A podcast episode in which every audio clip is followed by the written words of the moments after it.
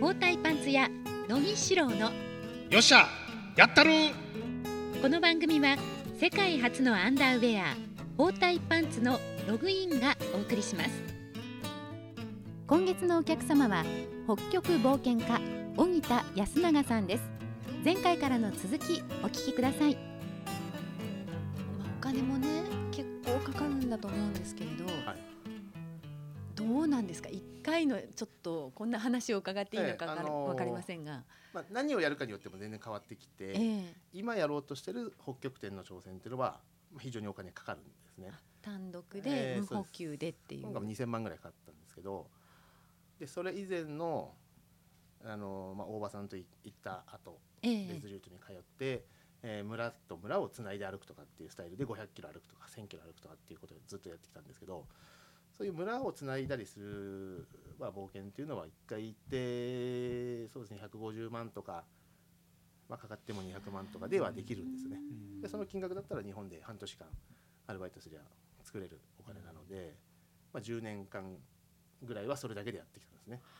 な何が一番北極点に行こうと思うと高い？えー、と北極点を目指すには飛行機をチャーターする必要があるんですねさっき言ったようにそのスタート地点が全く無人なんです。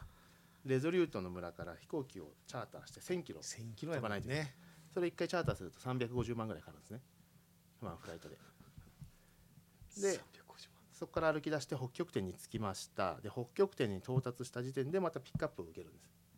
それ1000万ぐらいかかるんですね。チャーターでワンフライトで。飛行機代や。そこが一番高いんです。ね。飛行機代や。そうなんです。ね一人乗せんねやもんな。一人乗せるためにだけにそれにうん。フライトするから高いんや。そうですね、はい。高いなそれ。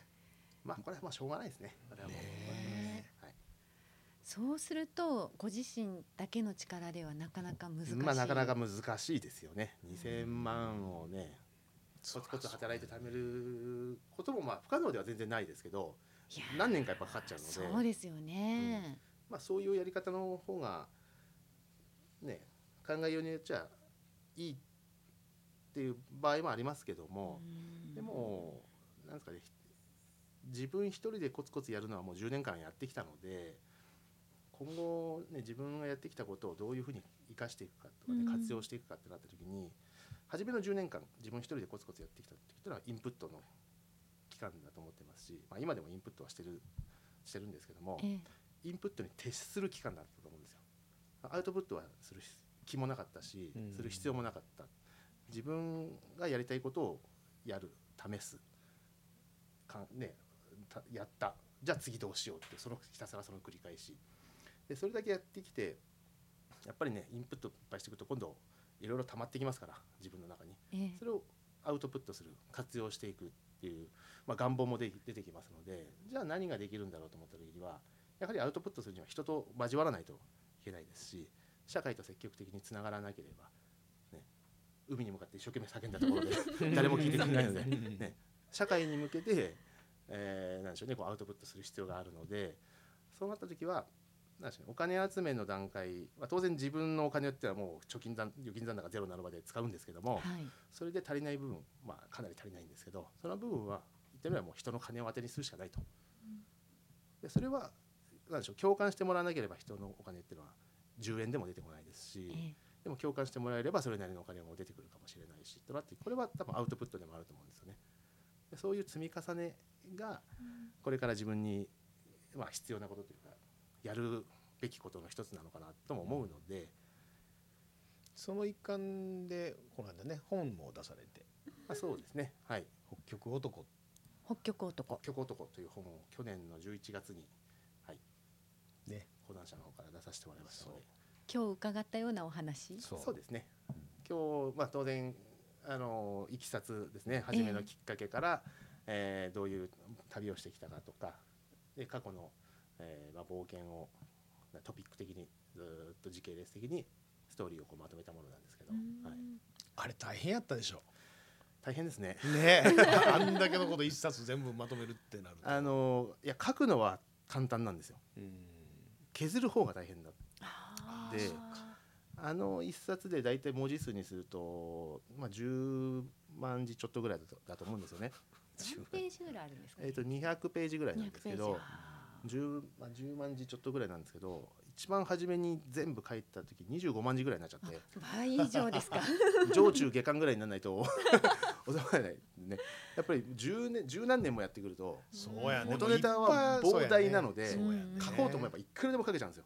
なるほど。でやっぱり自分も思い入れがあるからうん。このストーリーは入れたいとか あるんだけどもでも同じようなストーリーがあったらこっちはいらないとかね削んなきゃいけないとかやっぱりどんどんどんどんこうソリッドにしていかないといけないので書くのは簡単なんですよそうだ。削る方が大変や削る方が大変だった。あそう。もうほとんど削る時間にず そうなんや。ーっと削ってました。であこれで1文字削ったから1行儲かったみたいなそんなこう、え耳っちいそうなんや。作業をずっとやって、もうだからアウトプットすることはもうやむほどあったんやね。だからもう頭の中に書はくネタはいっぱいあるんですよ、うん。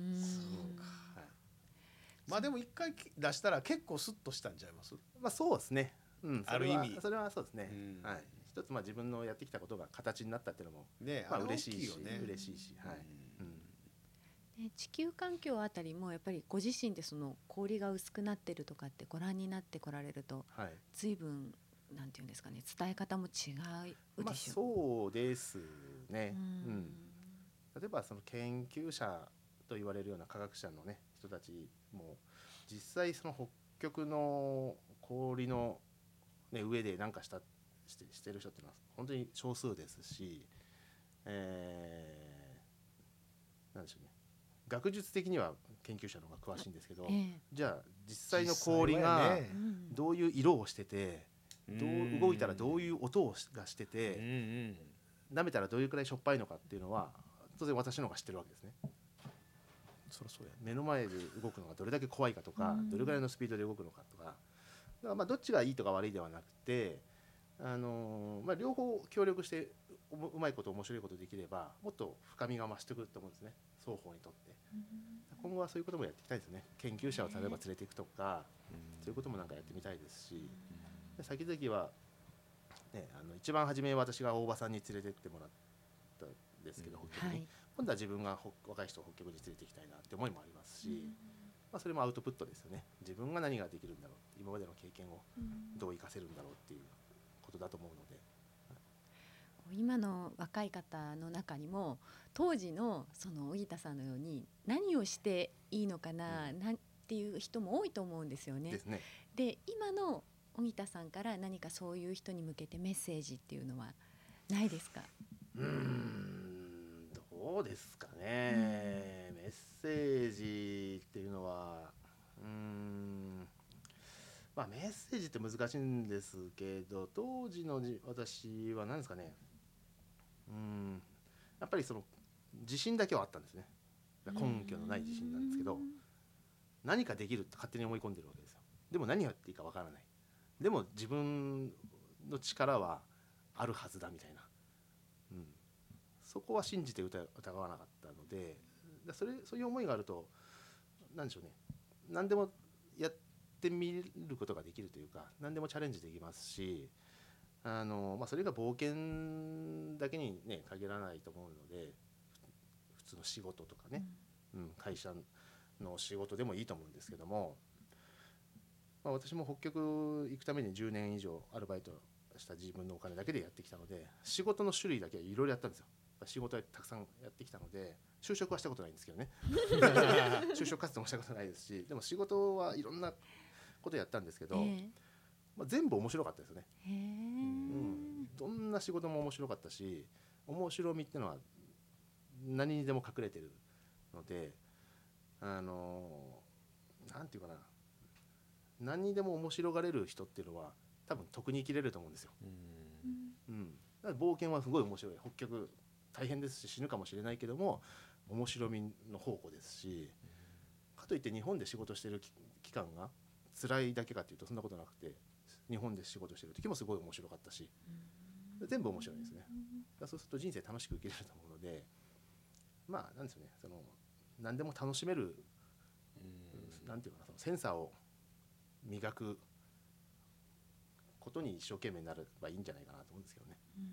あれだよなだからやっぱり荻田さんのそういうなんか楽しんでるなっていうのを見てるから、うん。人がやっぱり集まってくると思うよな。どんどんどんどん伝播してこれがしんどいねんと。うん。しんどいしんどいって大変やねんでも助けてやないと誰も助けへんと思う、そうですね。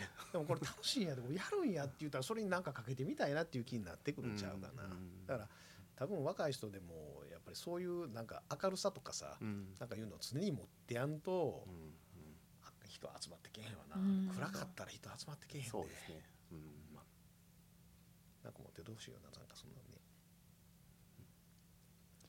そろそろ時間にもなってきましたが乃木さんから最後に何かもうこれ聞き忘れたとかないですか？いや俺もぜすごいよう聞いてるから、ええ。逆に言うともうあもうあの聞くことが何かあったかなっていうぐらいなんかちょっともう もう徹底的に話してるからさ、うん。ようまああのうんまあただねあれやねんなそのえっと前人未到っていうかほんま日本人では今まで単独のあれはやってないわけやんか、それはもうぜひともなんかあの、頑張ってやってもらいたいな。でそのためにみんなやっぱり相当いろんなところで、えー応援してくれるようにどんどんどんどん輪が広がっていってるんでそのみんなのまあそれをプレッシャーになるとあれないけどもぜひその楽しんではい。北極点を目指してもらいたいなっていうのがね、ありがとうございます。そのためには俺はもう絶対完璧なインアンインナーウェアっていうかアンダーウェア作るからさ、はい。